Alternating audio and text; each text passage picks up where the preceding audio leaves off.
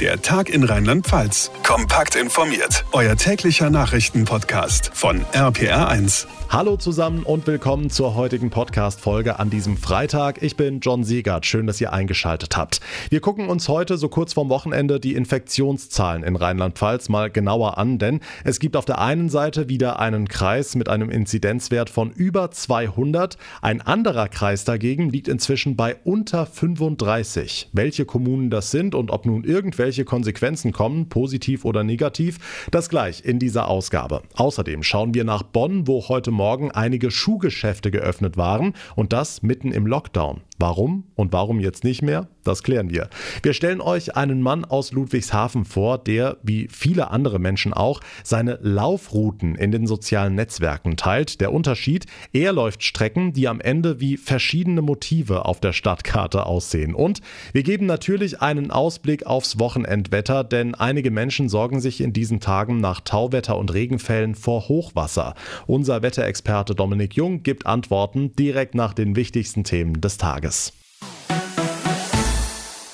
Große Verwirrung heute Morgen in Bonn. In einigen Schuhgeschäften brannte überraschend Licht, die Türen waren offen und einige haben sich gefragt, ist der Lockdown jetzt plötzlich über Nacht vorbei? Habe ich irgendwas verpasst? Nein, viele Schuhgeschäfte in Bonn hatten heute Morgen tatsächlich geöffnet, zumindest wenn sie Kinderschuhe verkaufen, aber RPA1-Reporterin Johanna Müßiger, das hielt nicht lange.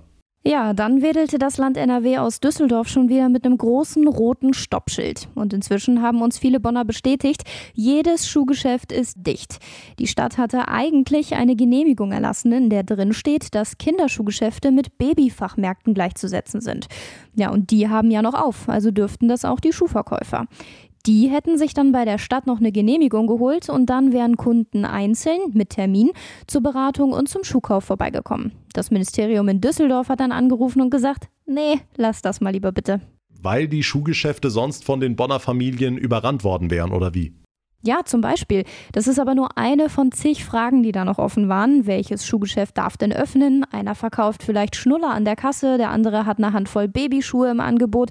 Was wäre, wenn die Mutter im Geschäft dann genau das Paar Stiefel entdeckt, das sie ewig gesucht hat und auch nochmal anprobieren will? Womöglich wäre noch ganz NRW zum Schuhkauf nach Bonn gepilgert. Das war dem Ministerium in Düsseldorf wohl zu unsicher. Hm, verständlich. Lass uns hier nach Rheinland-Pfalz gucken, Johanna, auf die aktuellen Infektionszahlen. Wie sehen die heute aus? Also insgesamt bleibt das Infektionsgeschehen auf dem Niveau der vergangenen Tage. Das Mainzer Gesundheitsministerium meldet heute 762 Neuinfektionen sowie 47 weitere Todesfälle. Die Gesamtinzidenz für Rheinland-Pfalz liegt bei 101. Als ich mir die Einzelinzidenzen in den Kommunen angeguckt habe, bin ich über zwei Zahlen gestolpert. Zum einen sticht der Kreis Bitburg-Prüm heraus. Hier liegt die Inzidenz heute bei 34, also auf dieser Corona-Karte, die vor einigen Monaten die Kreise ja je nach Inzidenz gelb, orange oder rot eingefärbt hatte, wäre der Kreis Bitburg-Prüm in der sonst so knallroten Rheinland-Pfalz-Karte auf einmal gelb. Ja, hoffentlich kommen wir mit der Gesamtinzidenz bald auch nur in die Nähe davon. Das andere Extrem finden wir im Kreis Birkenfeld. Mit einer Inzidenz von heute 222 bleibt die Kommune landesweiter Corona-Spitzenreiter. Die Infos von Johanna Müßiger, vielen Dank. Und wir wollen jetzt einen genaueren Blick auf den Kreis Birkenfeld werfen, denn dort ist, anders als in vielen anderen Kommunen, klar, warum der Inzidenzwert so durch die Decke gegangen ist. Hauptgrund, ein Hotspot in Ida Oberstein. Im dortigen Klinikum gilt ein Aufnahmestopp, weil schon jetzt viele Covid-19-Patienten behandelt werden müssen und die Zahl könnte noch weiter steigen, weil sich in einem Altenheim in direkter Nachbarschaft über 70 Menschen angesteckt haben. RPA1-Reporter Reporterin Maike Korn. Wie kritisch ist die Lage? Also im Klinikum Ida Oberstein sind aktuell 33 Patienten, die sich mit dem Coronavirus angesteckt haben. Drei davon müssen auf der Intensivstation beatmet werden. Das ist aber nicht alles. Das Problem, was sich verschärft hat, ist, dass wir mehrere Corona-positive Pflegemitarbeiter haben und deshalb natürlich von anderen Bereichen dann Pflegepersonal rekrutieren mussten, um diese Lücke wieder aufzufüllen. Dr. Ulrich Frei, der ärztliche Direktor. Mit dem Aufnahmestopp verschafft sich die Klinik Luft, auch für den Fall, dass von den infizierten Bewohnern des Altenheimes von nebenan noch jemand versorgt werden muss. Ja, an der Stelle allen gute Besserung. Maike, was heißt das denn jetzt für die Menschen im Kreis Birkenfeld, der jetzt ja neuer landesweiter Corona-Spitzenreiter ist? Ja, eigentlich schreibt das Land vor, dass ab einer Inzidenz von mehr als 200 strengere Regeln kommen müssen. Ausgangssperre zum Beispiel. Die soll es aber vorerst nicht geben, weil es ein lokaler Hotspot ist, den man kennt und den man gezielt eindämmen kann. Und da müssen wir jetzt wirklich alle gemeinsam kämpfen, das Ganze zu lokalisieren, die Herde nachzuverfolgen. Da ist natürlich wichtig, dass wir da nochmal schnell handlungsfähiger werden. Ida Obersteins Oberbürgermeister Frank Frühauf. Er ärgert sich, dass das Impfen nicht so schnell vorankommt wie gehofft. Das Personal im Klinikum warte noch immer, sagt er. Ein massiver Corona-Ausbruch in Ida Oberstein lässt die Zahlen im Kreis Birkenfeld explodieren. Strengere Regeln soll es vorerst aber nicht geben. Die Infos von Maike Korn. Vielen Dank.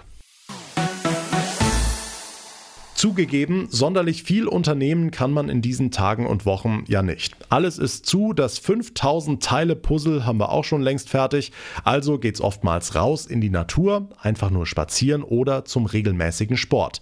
Und ich bin sicher, jeder von euch hat auch mindestens einen Menschen in der Freundesliste auf Facebook oder Instagram, der seine morgendlichen Laufrouten teilt. Da gibt's die einen, die sich selbst pushen und andere motivieren wollen, schreiben dann sowas wie äh, heute 8 Kilometer in 10 10 Minuten gelaufen. Ha, neuer Rekord. Aber es gibt auch andere. RPA1-Reporter Thomas Stüber. Wer Norbert Asprion in seiner Liste hat, der sieht da was ganz Besonderes. Der Ludwigshafener läuft nämlich die Silhouette von Tieren. Und die sieht man dann auf der Stadtkarte. Die Idee kam ihm dabei ganz zufällig. In der dunklen Jahreszeit war ich auf der Suche nach einer Strecke, die ich in der Stadt laufen kann. Da kam dann irgendwie spontan die Idee, als ich mir den Stadtplan angeguckt habe, dass da doch auch eine Schnecke reinpassen würde. Und bin dann halt diese Schnecke als erstes gelaufen. Habe ich dann halt weitergemacht, habe noch eine neue Figur gemacht und dann kamen auch schon die ersten Wünsche von, von Freunden und Familie und dann ging es halt immer so weiter. Nach etwas mehr als zwei Monaten sind auf der App Strava schon insgesamt 36 Tiere zusammengekommen, unter anderem Nilpferd, Flamingo, Steinbock, Maul, Maulwurf oder Walross. Und immer wieder gibt es komische Blicke für den Läufer mit Navi. Natürlich wird man manchmal komisch angeguckt, weil man irgendwie, man läuft in die eine Richtung, dann läuft man die gleiche Strecke wieder zurück. Manchmal trifft man dann auch nochmal jemanden in der nächsten Straße dann wieder, weil man da wieder lang muss. Wer es auch mal ausprobieren möchte, der braucht da nicht viel. Da gibt es eine Läuferin in Xanten zum Beispiel, die, die malt sich das auf einen Ausdruck von, von der Karte. Ansonsten braucht man halt so eine Navigations-App, wo man dann halt verschiedene Punkte setzen kann und dann kann man sich von dieser Navigations-App so ein bisschen anleiten lassen, wo es lang geht.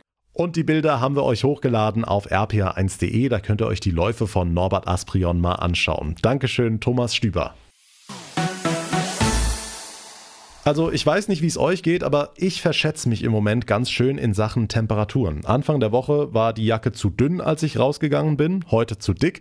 Es ist sehr mild geworden. Der letzte Schnee in den Hochlagen von Rheinland-Pfalz ist jetzt auch geschmolzen und die Anwohner an den Flüssen, die machen sich langsam ein bisschen Sorgen. Stichwort Hochwasser. RPA1 Wetterexperte Dominik Jung, wie viel Wasser kommt denn da im Moment zusammen? Das starke Tauwetter der vergangenen Tage, das fordert jetzt seinen Tribut. Äh, kein Wunder, wir haben ja auch Temperaturen bis zu 8, 9 Grad in den höheren Lagen von Eifel und Hunsrück und da lag ja jetzt noch aktuell sehr viel Schnee, 20 bis 30 Zentimeter. Dazu der kräftige Regen und dieser Wind, der drüber gefegt ist, im Grunde ist das so wie so ein, ein Warmluftgebläse, das taut das Ganze da oben weg und die Flüsse füllen sich. Und deswegen haben wir schon ein leichtes Hochwasser an Mosel, Nahe, Klan und Lahn und die Pegel werden noch ansteigen. An der Mosel in Trier erwarten wir bis zu 6,50 Meter, in Bad Kreuznach an der Nahe bis zu 4,50 Meter. Das ist jetzt noch kein dramatisches Hochwasser, eher was Leichtes, aber immerhin, da sollte man schon mal aufpassen, hier und da können die ufernahen Bereiche überflutet werden. Hm, schauen wir aufs Wochenende. Wie wird das Wetter da? Da ist erstmal Entspannung angesagt, äh, denn was dann runterkommt, das fällt schon wieder als Schnee. Oberhalb von 300, 400 Meter wird die Schneedecke am Samstag und Sonntag wieder deutlich anwachsen. Auch mal bis ganz runter kann es Schnee geben und deswegen ebbt der Nachschub für die Flüsse erstmal ab und die Pegel sinken wieder. Aber man sollte sich nicht in Sicherheit wiegen als Flussanlieger, denn ab Mittwoch kommt neues Tauwetter, neue milde Luft, neuer Regen und deswegen wird sich die Hochwasserlage in der zweiten Woche Wochenhälfte wieder deutlich zuspitzen. Dankeschön, Dominik Jung. Und mit diesen Aussichten beende ich die heutige Folge. Das war der Freitag in Rheinland-Pfalz. Wenn euch die Ausgabe gefallen hat, freue ich mich sehr über eine kurze Bewertung bei Apple Podcasts und wenn ihr anderen von unserem Podcast erzählt, damit wir viele weitere Zuhörer bekommen und noch bekannter werden. Mein Name ist John Segert. Ich bedanke mich sehr für eure Aufmerksamkeit, für euer Interesse. Wir hören uns dann in der nächsten Ausgabe wieder. Die ist am Montag online. Bis dahin eine gute Zeit und vor allem bleibt gesund. Der Tag in Rheinland-Pfalz, auch als Podcast und auf rpr1.de. Jetzt abonnieren.